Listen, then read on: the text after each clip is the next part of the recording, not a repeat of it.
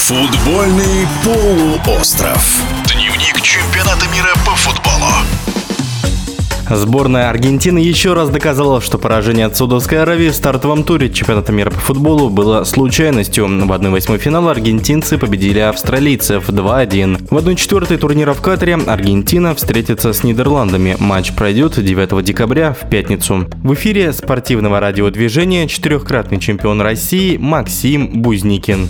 Но на самом деле э, первые э, матчи плей-офф, они достаточно такие, в принципе, были предсказуемые с точки зрения да, фаворитов на бумаге. Но, наверное, вот матч э, Аргентины все-таки был, наверное, неоднозначный, потому что Аргентина, с одной стороны, была фаворитом, мы играли с точки зрения силы, но был момент, когда австралийцы все-таки могли дожать, и у Аргентины все-таки дрожали, наверное, колени в концовке матча и могли не все все-таки пропустить. И, в общем-то, не, не все так однозначно. Вообще, стоит сказать, что на этом чемпионате мира, скажем так, очень сложно что-то прогнозировать. И, в принципе, любой матч может стать сюрпризом. Но, наверное, Аргентина в этом матче была фаворитом. И, в принципе, они, наверное, по делу выиграли. И такой игрок, как Месси, наверное, сейчас в Аргентине, он ну, всегда играл решающую роль.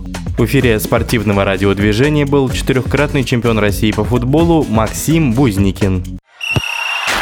Футбольный полуостров. Дневник чемпионата мира